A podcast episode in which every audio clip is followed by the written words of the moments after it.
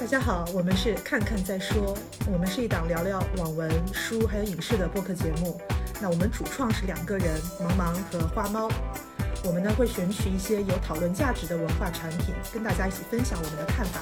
大家好，我是花猫，今天呢来和萌萌一起和大家聊聊今年春节档的一部重磅影片《满江红》。那今年春节档的整体情况，大家知道都还蛮好的，在影院空缺很久之后，终于拥有了一个比较不错的档期，上映的影片数量可观，题材和类型也很丰富，其中不乏大导名作。由于时间关系，我和萌萌各看了其中的几部。那我看了《满江红》和《无名》，而萌萌看了《满江红》和《流浪地球二》。那我们会共同来跟大家分享。一下电影《满江红》的影评。那接下来是我们的打分，我自己纠结了蛮久的，最后我给到六点五分左右吧。我觉得它是一个在类型上完成度比较高，基本上能够及格的类型影片，并且在有一些地方做的还不错。虽然我对它的缺点也会有比较多的吐槽，但是我认为它相对来说是一个呃及格的水平。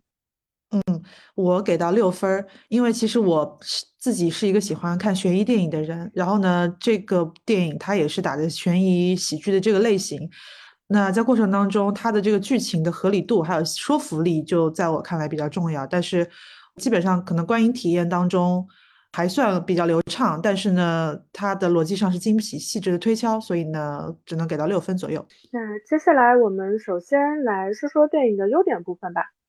我自己看过好几部的张艺谋，但大部分也都是他成名之后的作品了。其实我对张导并不算讨厌，虽然我知道，呃，网上有不少对于他的批评。他今年已经七十多岁了，但还是一直保持着一个比较旺盛的创作欲望和创作能力，还能向市场交出一些相对有新意的想法，这个是还挺难得的。而且张艺谋，我之前看过他的一些访谈，他是一个比较愿意把自己当成一个匠人的人。这件事其实我觉得还挺让人感动的。他对自我的定位并不像是陈凯歌一样，可能会有一些文人的情怀，他很工匠。在很多年前，他在采访当中曾经说过一句话：“我一开始就有这个意识，让自己迅速的工具化。工具化就是有用，人有了用，有些东西就不会找到你身上，你就会有空隙生存。”当时读到的时候，我很震撼。嗯，大家都知道张艺谋在啊网络上被称为国师。但是其实他对他本人和对他作品的定位是这样，很坚韧，但是又很可怜。他是很能够意识到文艺作品在创作当中所拥有的瓶颈和困境，并且愿意在这种狭小的空间里做一些自我表述的。这其实不是电影的优点。就是作为一个题外话和开场白，我首先想说的是，嗯，我对张艺谋这个人其实还有蛮强的好奇心和是还有一定的欣赏吧。我也觉得，虽然我看他的电影不是很多，但是我觉得像现在第五代导演，其实活跃的也没几个了。而张艺谋呢，是他同代导演里面很难得的，在成名之后还愿意持续去探索类型化的一个。虽然说之前他拍的一些类型化的，包括大片儿啊，包括一些类型片，口碑都不咋地，但是呢，他一直想尝试的是在一现在这个二十一世纪应该拍哪些东西，而且新一代的观众们爱看哪些东西。怎么去向先进的工业体系去学习？我觉得他一直在尝试。对，而且张艺谋的电影呢，一直有比较强的美学探索的欲望。他非常擅长运用大量同色系的视觉元素，并且把视觉效果铺开铺到满。有一些时候，它的效果会很好，比如说像《红高粱》里非常漂亮的红色，和整个故事的背景和情感基调都非常协调。但有的时候，这种效果又会比较失败，比如说《影》和《满城尽带黄金甲》。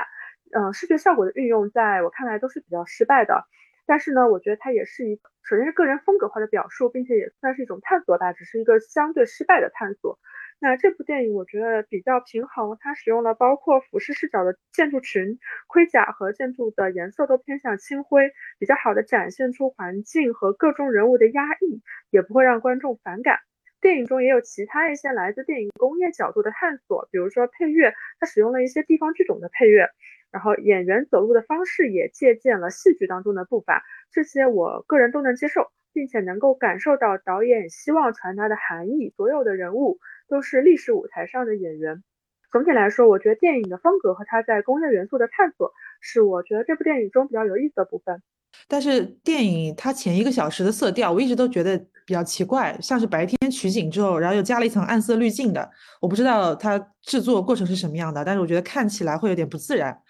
呃，然后说到这个画面这个方面，我比较体会比较深的是，就是它的置景是在一个深宅大院里面，就是秦桧的宰相府，然后有很多的高墙、狭窄的巷道，以及整个宅子的格局都是很曲折幽深的。它既是用视觉手法来表达这个电影主线的一个迷局、悬疑的色彩，那也是对这个就庭院深深一个权力结构的隐喻。它像全篇其实人一直都在深不见底的大宅里面来回的穿行，然后它有一种被权力困住的这样一个一种隐喻。最后呢，主角离开大宅去往远方，其实也是一种挣脱跟逃离。那在这部电影上，我觉得另外一个优点是它的完成度还是很不错的。它完整的讲了一个嵌透的故事，并且其中包含了几次反转，啊，一些类型元素也做到了。它给到了一些悬疑和搞笑的元素，虽然说，嗯，可能有些人会喜欢，有些人会不喜欢，但是至少。嗯，在类型片的尝试上，我觉得做的还好。在娱乐性当中，我觉得在整个春节档中，首先电影的时长并不是最长的。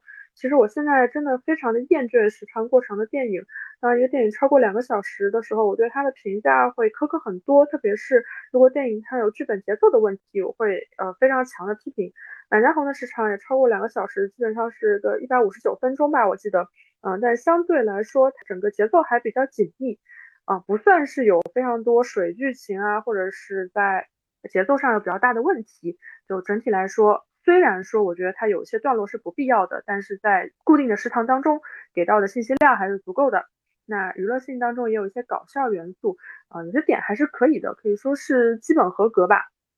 嗯，对，我也觉得就是《满江红》在完成度上，它最好的一点其实是它的情节密度，还有推进的节奏都比较干净利落。啊，虽然说观众普遍反馈反转多到了一种没有必要的程度，然后其实回头一想，觉得整套情节根本就不成立，好像人人都开了一个导演视角，就在这一个时辰之内各种布局下套，啊，而且事情好像就正好按照设计的来。虽然有这样的一种吐槽，但是呢，我觉得它的叙事的策略就是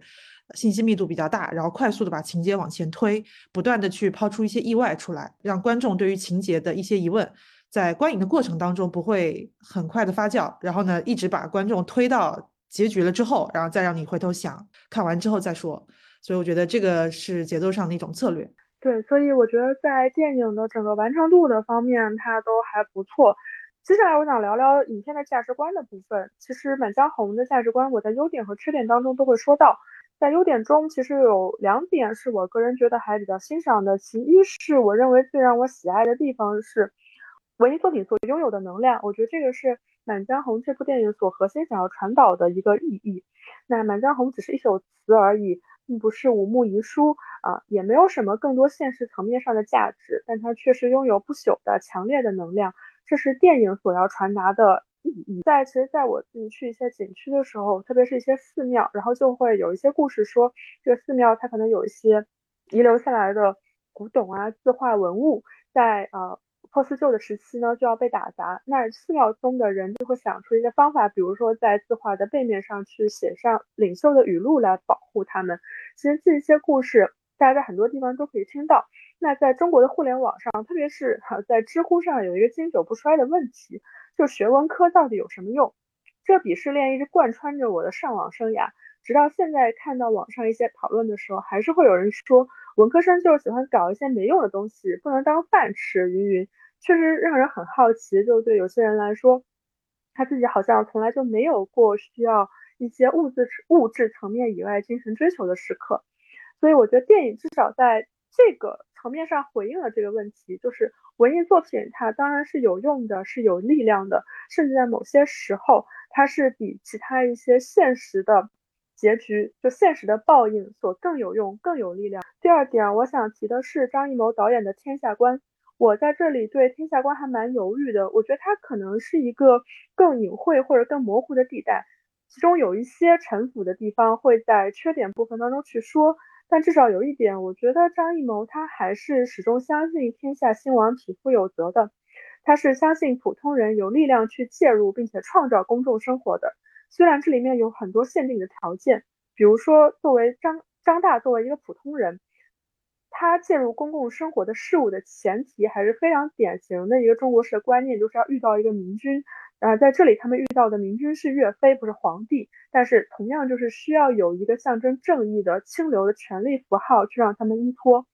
但至少张艺谋不是完全的像很多其他的电视剧或者电影一样，完全把视角和赞美给到特权阶级，并以此作为贵族身份的象征。我觉得这两点都是我会欣赏并且把它放到优点当中的。好的，那以上呢就是我们两个人觉得这部电影呃优点的地方。那么接下来呢，我们就要展开的来聊一聊，我们认为它的缺点在什么地方。花猫先来。首先，如果说到缺点，我第一个想说的就是，而且这个其实不只是针对《满江红》这部电影，而是针对春春节档同期的好几部电影。在国内没有分级制度的情况下，我认为电影出品方和发行方是有道德义务去对明显不适合儿童观影的电影做出预警的。《满江红》中有大量的血腥、杀人和猥亵女性，虽然在剧情上没有没有实质的强暴，但是是有猥亵女性的这个镜头的。然后还有一些黄段子。我觉得这部电影，呃，至少应该是 PG 十三，甚至是到了 R 级片的程度的。然后我们知道春节档还是一个非常传统的合家欢的档期，本身就会有非常多带着儿童和老人观影的受众，所以我觉得这样的电影不仅仅是满，不仅仅是满江红，包括春节档同期的其他一些电影，不去做一些警告是有道德缺失的。我我我觉得这个是首先，我我我会认为在电影的出品方和发行方会让我觉得，呃，非常的。不是对，不过话说回来呢，这个分级制度也不是这个电影发行方去推动负责的，这个倒也是。我觉得 PG 十三可能都不够，因为我当时是带了我一个高中的妹妹，十六七岁，她看到很多就是就是毫无预警的杀人的情节，她都会觉得很血腥。她在电影院里是捂着眼睛看的。对，就是我能接受说电影在没有分级制度的情况下，他可能选择了某个档期，当然是有收益最大化的原因。但我觉得至少应该在海报或者在宣传上去稍微的提及，可能影片当中有一些血腥的内容。对，我觉得这个是，嗯，对，嗯，好的，那我也来说一下，我觉得这部电影的这个缺点。刚刚你在优点的部分也说到了，就是关于《满江红》这样一个结尾，呃，表达《满江红》这样一个文艺作品它的力量，就是它比可能比实质性的惩罚更有用。其实关于这一点啊，我倒是有不跟你不一样的看法。我觉得关于这个《满江红》本身，它其实结局在网上有很大的争议。那像电影开头给出的这个麦格芬，你找出杀死这个惊人的凶手，并且还有这个下落不明的信。那么其实到了电影一多半啊，这个凶手跟信的这个去向已经都揭露了。快到结尾的时候，这部电影的 B 故事才揭露出来。原来呢，沈腾这伙人真正的目的是岳飞遗言，也就是《满江红》。那么信本身其实根本不重要。这只是他们去制造混乱、接近秦桧的一个工具，那么这才有了结尾的这个众人齐声朗诵《满江红》的所谓的名场面啊。其实我在电影院里看的时候是挺无语的。我觉得先不说去强行煽情，还有客气的问题，我觉得他在逻辑上首先就不成立啊。就是主角你怎么知道岳飞的遗言就适合全军传颂呢？他万一是什么家书呢？或者万一是别的什么机密的东西呢？明显就是先预设好了是一个是一个就是一个一个很很正义的、很爱国的东西，然后很适合去去做大场面的东西，对吧？然后你才去设置了这样一个结尾。其次呢，很多人不买这个账的原因，死了这么多人，就为了这段词吗？有一个很重要的原因是他没有任何的前因后果去交代为什么沈腾这帮人要去听这个遗言，因为他其实是岳家军的小人物。那么这段遗言对他们来说有什么特殊的意义呢？这个在电影的前史里面其实并没有讲。他其实利用了岳飞这个人物的历史背景和我们大家对他的熟知，他默认，嗯，岳家军去去去争取岳飞的遗言，他就是一个很自然，应该是天然理解接受的东西。呃，但是我觉得其实在这里。听遗言这个动机并不成立，然后呢，更深层次的原因，其实这样的剧情设计是在强行的扭转观众的情绪。那我们说，一般让人代入感跟共情心理最强烈的就是人类的一些比较朴素的原始的动机，比如类型片一个永恒主题复仇，有仇报仇，有冤报冤。主创套用了岳飞跟秦桧这个故事，而且它的过程啊，不断的暗示有一个这个复仇的这样的一个主题。观众一定会期待有复仇的成成分存在。主角团找了这么久的信，而且被虐了这么久，那么按照通常逻辑，你是不是这个信他得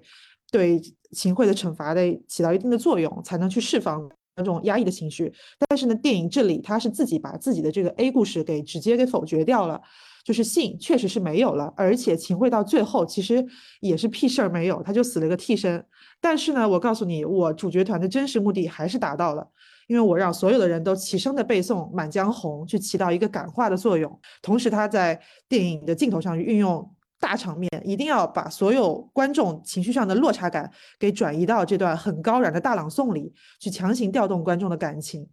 到最后，他利用的其实就是全体中国人对这首词的熟知、感动还有想象。电影这么设计呢？一方面，我觉得当然是因为命命题作文嘛，因为你主旋律的要求不能真的把秦桧给搞掉，因为国内就是的说法，历史虚无主义嘛，你不能说脱离历史，就就就自己想出个这么个这个对秦桧的处置出来。那另一方面，也是因为就是就是你刚刚说到的复仇可能比较俗套，那么我就要创造一种浪漫主义，它是一种精神的传承，它会流芳百世。《满江红》在这里。它作为精神的意义、象征意义，可能大过它是一个文学作品的象征意义啊，这是我自己觉得。而且《满江红》官号刚发了一条微博，我觉得讲的也很直白。他对这个结局的解释是：一把刀只能杀掉一个秦桧，但一首词可以杀掉千百个。我觉得这句话本身其实挺搞笑的，他是自己在替这个结局来找补。啊，他的意思是秦桧此时已经饱受投降卖国的骂名了，那么他永远的钉在历史的耻辱柱上，而岳飞相反的流芳百世，这就是对秦桧最大的惩罚。而至于秦桧生前受什么实质性的惩惩罚，这个并不重要。这个其实已经跳出了当跳出了当时的语境，变成了一个完完全全的后人的视角。而且这难道不是一种阿 Q 精神，是一种自我欺骗吗？他看上去呢是一种现实主义，也是我觉得国师身上一种。很强的中式思维，现实当中实质性的正义是很难获得的，上位者是很难撼动的，所以要忍辱负重，还有自我牺牲，去求得一个忠义的名声，还有历史的表彰，这个就是属于正义者的回报，这个就是士的精神。我在这里想到了这个昆汀的《无耻混蛋》，他其实讲的是，嗯，完全虚构一段二战时期的这个这个这个复仇的故事。他在电影的最后，他直接给希特勒改了个死法。他是让小小人物复仇成功了，在电影院里面把这个希特勒直接给炸死了。当然，这样的电影我知道他在国内是不可能出现的嘛，因为就是篡改历史了。但是我觉得牺牲壮烈牺牲，它的关键是要足够的壮烈，足够的杀伤力，甚至是有一种同归于尽的意志在里面。我觉得论价值观来说，像昆汀身上那种有仇必报，而且是除恶务尽的意志，才是对于我们的精神世界里面更加遥远、更陌生，而且也是当前我们更加的稀缺，也是更加珍贵的东西。说到这个，其实我也想说，我自己一直有一个疑惑，就是不知道从什么时候起，这种反转又反转又反转题材的电影，好像成了电影剧本好的一个标志。不知道是不是从 一些所谓的权谋剧开始的。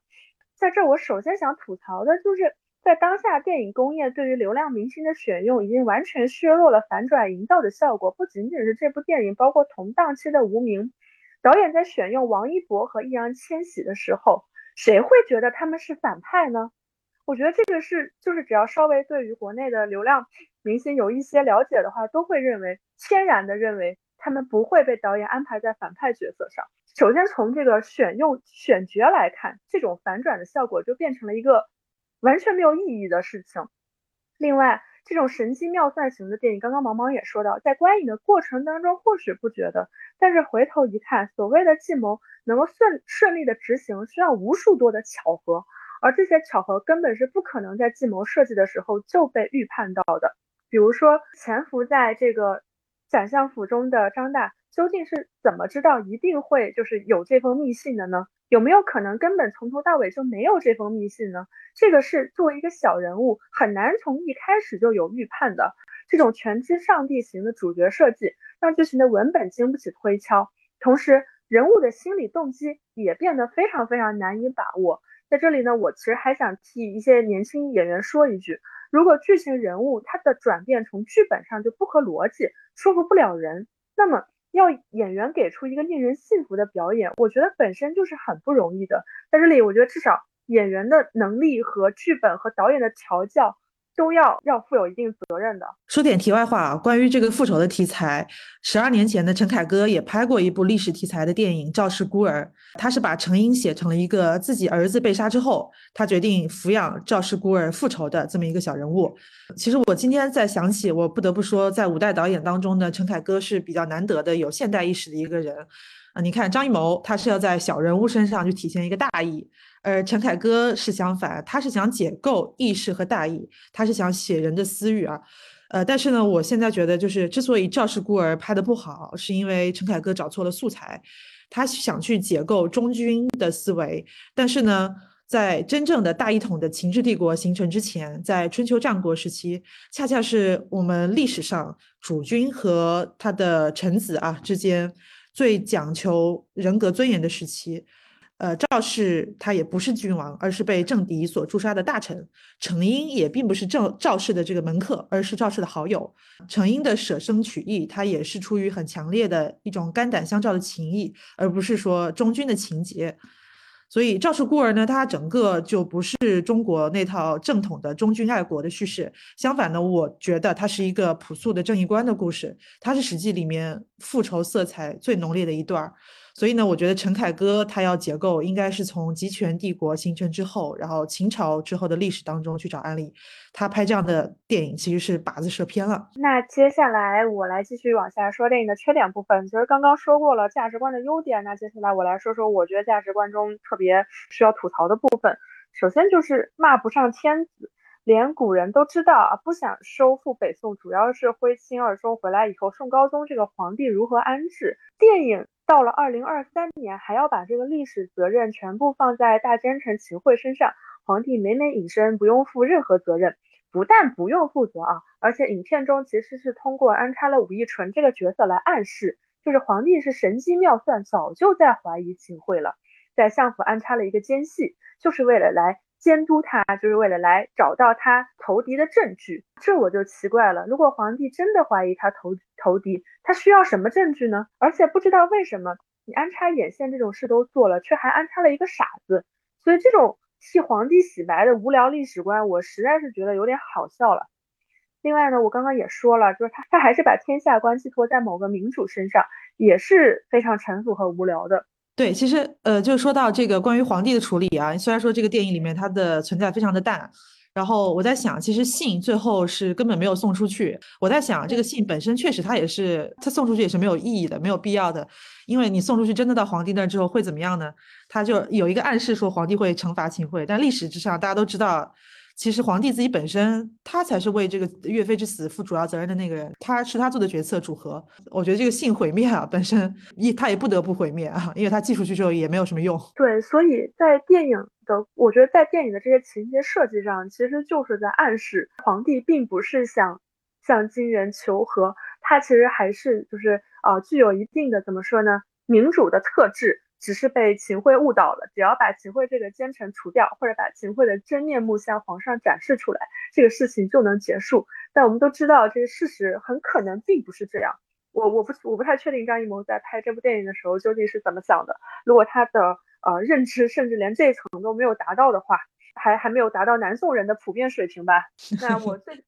我最想吐槽的还是张艺谋的女性观。说实话，因为这个过于沉浮，我甚至都不知道从哪里说起。已经看到微博上有很多博主吐槽的都很好了，那我自己觉得最为恶劣的部分，包括首先他通过侮辱和猥亵女性来提供电影的猎奇效果，这是我觉得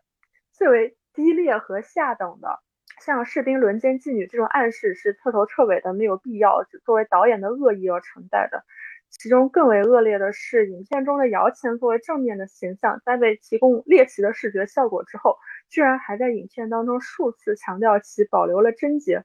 真的是令我恶心至极。伤害性确实不大，侮辱性实在太强了。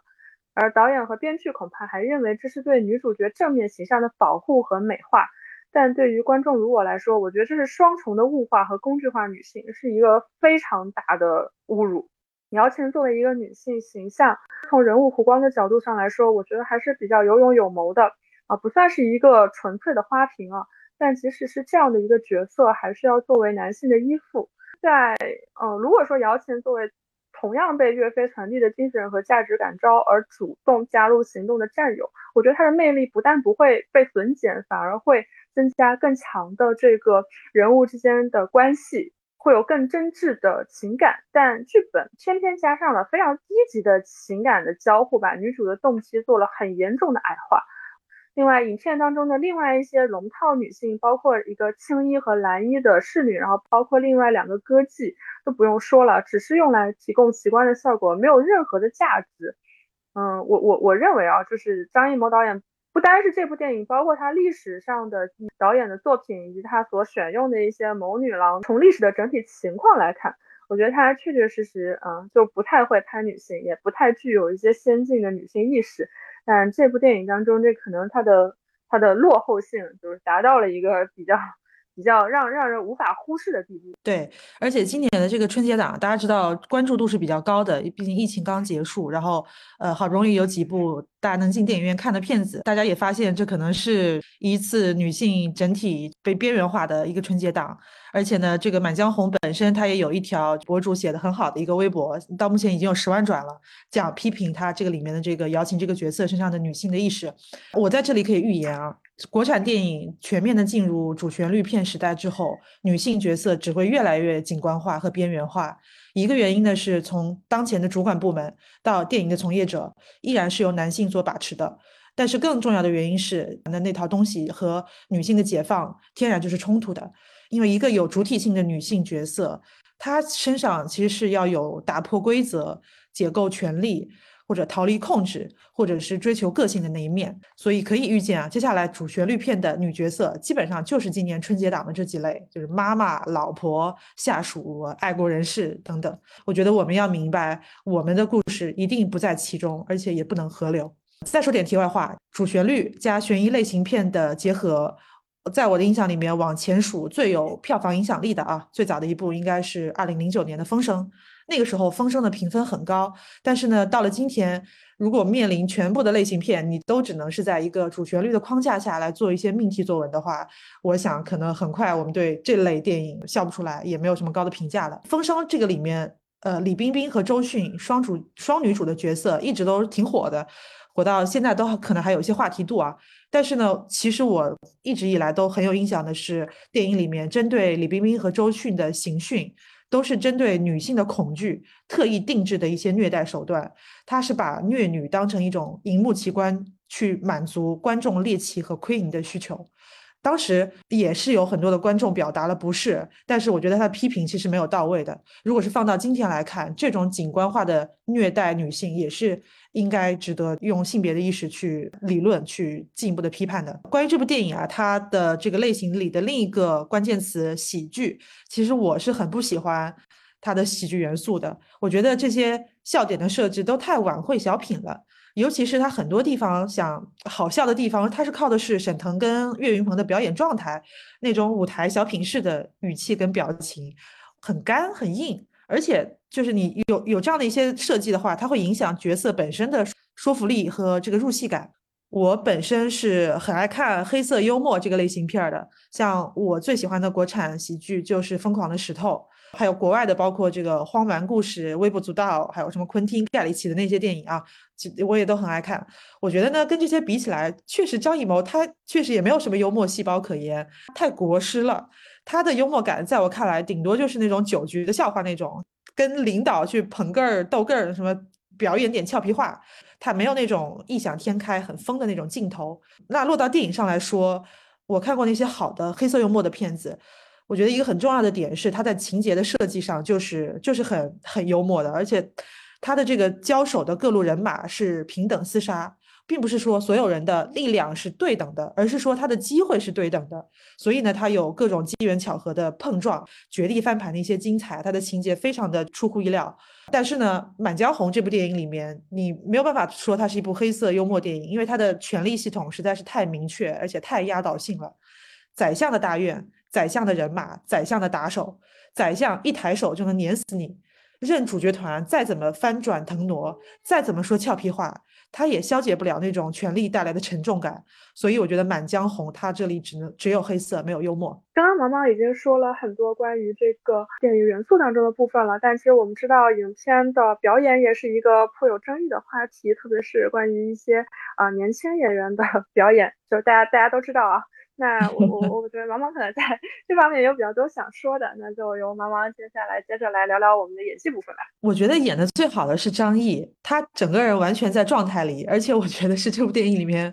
可能为数不多给人感觉特别在状态里的一个角色。他是把一个笑里藏刀的酷吏的形象很好的立住了。作为反派，我觉得他的状态跟气势是完全压过雷佳音的。张译这个演员的优势就是他的个人气质是很多面的，像一个变色龙一样，他不会被某一种戏路定型。作为这个 中年男演员，他的外形身段在一众肥胖油腻的同行当中是非常清新脱俗的。就是这个电影里面，你看就衬托出来他了。所以我觉得就是中年男演员啊，都应该向张译学习学习。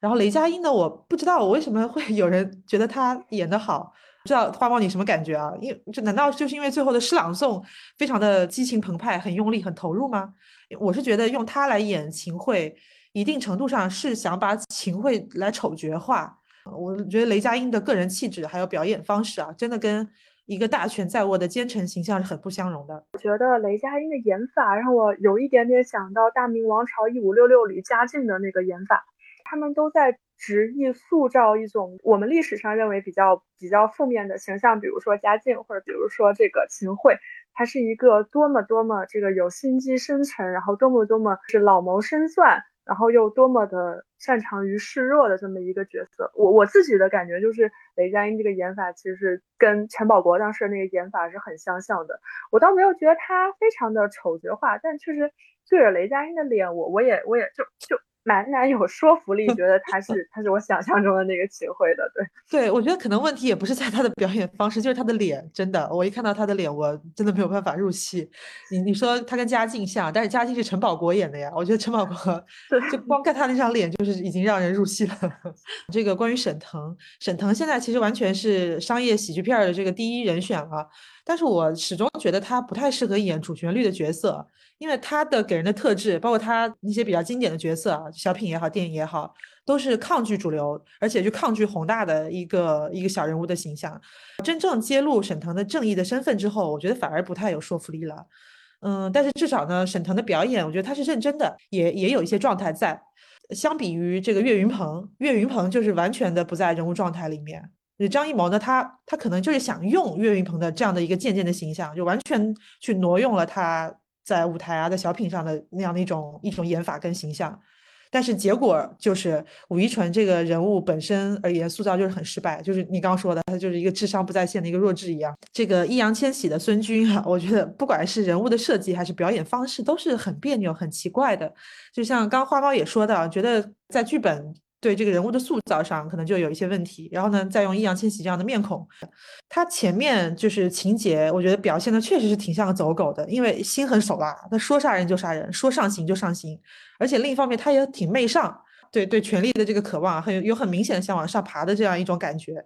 然后结局呢就一反水，呃，在这个沈腾的嘴里，他又变成一个年少有为的这个少年将军了，我觉得这个洗白力度也太大了吧。这个人物一直让我感觉是是不太舒服，而且再叠加上这个易烊千玺这个选角，看得出来他是很努力在表演的，而且他的形象也是有比较大的突破。但是呢，他的演技就全程就是皱眉、扭头、视线朝下看啊，就这三件套，我觉得就 是很一般。我觉得孙军这样的人物设计，因为前面确实是有比较强的黑点，然后后面你又要把它洗白。如果说演员个人的气场比较强，有一些亦正亦邪的气质的话。那么还算是能撑得起来，但是易烊千玺，我觉得他本身还是太单薄了。看过张艺谋导演的一些电影来说的话，我觉得从总体来说，我觉得张艺谋导演并不算是一个非常擅长于调教演员的导演，他是很难把演员的适配性和演员在他的场域里所能够发挥出的能量调动到比较大的部分的导演的。那其实包括他历史上也有一些选角失败的案例，比如说让周杰伦去演《满城尽带黄金甲》中的那个角色。挺失败的，然后包括呢，就是他其实很依赖一些演员的天赋，本身他的能力比较强，就能够发挥出一些比较好的效果。但是当演员自己的能力比较弱的时候，我觉得张艺谋导演是比较难给到演员进入电影氛围当中的那种能力的，包括从选角上，然后包括从对演员的调教上，我觉得这可能都是导演自己所面临的一些问题。嗯，呃，然后还有关于姚琴这个人物啊。我觉得就是像你刚刚说的，如果姚琴她跟沈沈腾没有任何的这个性缘关系，他们就是战友情，那么这个选角是没有问题的。我是很不理解为什么让这个女演员跟沈腾其实是两代人去演一对夫妻啊，非要让一个有 CP 感，对，真的就是让一个年轻女演员跟满脸褶子的沈腾，基本上没有人好评啊，全都是觉得非常的别扭，非常的出戏。那如果说把这个夫妻这个设定去掉，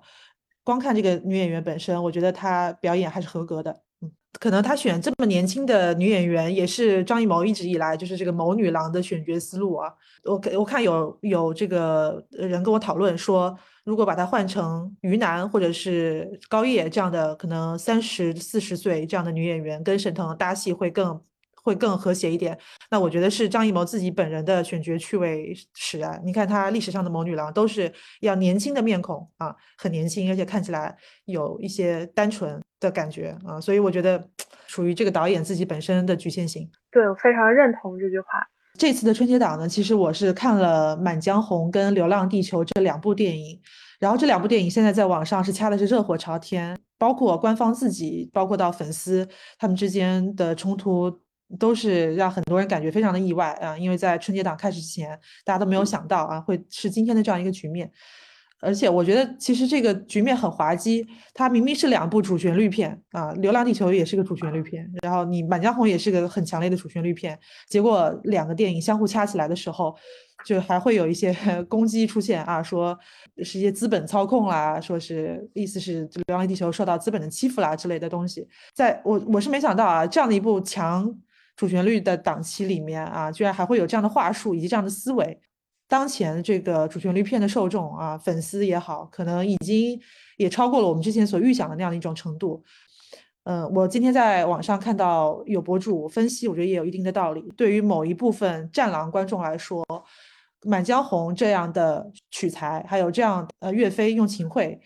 的这个历史人物的形象，以及用《满江红》这样的一个故事，他已经没有办法满足当代的一些战狼，呃，这样的一种热情的一种表达啊。他们的热情是在《流浪地球》这样的科幻片里面，在中国能够成为一个这个联合政府的领导人，在这样的情节里面，他们才能达到一种满足跟高潮。所以说，可能这就是新的战狼对上老一代的。就是这样的一个代际的差别。这条微博的引用，我们是不是要特别感谢一下西窗随机老师？对对对对，西窗随机老师，我觉得他分析的还是很有道理的。张艺谋他身上，就张艺谋他他也满足不了现在我们这代很年轻的这个小将们他们的需求了。对，而且我想说，是在现在，包括同档期我们上映的这三部话题度最高的电影，包括《满江红》，包括《无名月》，包括《流浪地球》，他们其实并不是我们传统意义上的宣传影片、主旋律影片，他们各自都有各自的这个类型，各自有各自的题材，但他们最终的导向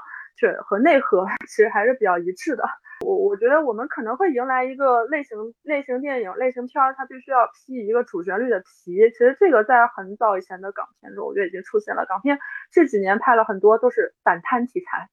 对，其实它跟我们传统意义上对港片警匪片的认识已经大不相同了。但即使是这样，我觉得。它究竟能够达到怎样的效果？它是不是能够达到不管是导演、呃发行方或者制片方他们的一些预期，包括让电影顺利上映、顺利拿到龙标，包括在票房上有所保证等等，然后包括它获得电影口碑，我觉得这都是还需要打一个问号的。我我并不认为所有的类型片最终披上一个主旋律的外壳就一定能够获得成功。而且说到这里，我自己作为普通观众啊，其实我也有这样的一种纠结的心态。嗯，之前波米在他的那期国产电影的节目里面也讲到，这样的主旋律片可能以后就是我们唯一能唯一的选项。你再去给这样的电影去贡献票房，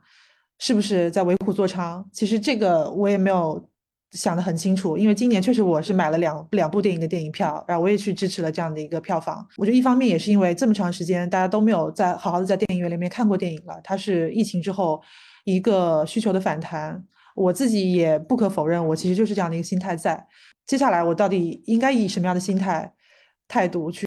行动啊？去面对这样的一种局面？我想我也没有完全想好。可能除了说，嗯，刚刚的这个第一层的动机之外，我觉得我现在看这两部电影，其实也有一种。动机是想看看他们到底是怎么展现的，以及他们带来的反响是什么样的。呃，无论如何，我们共同祝愿中国电影越来越好吧。我觉得。好，那那今天我们的节目就到此结束，大家再见，祝大家给大家拜个晚年，祝大家兔年大吉。嗯，大家新年快乐。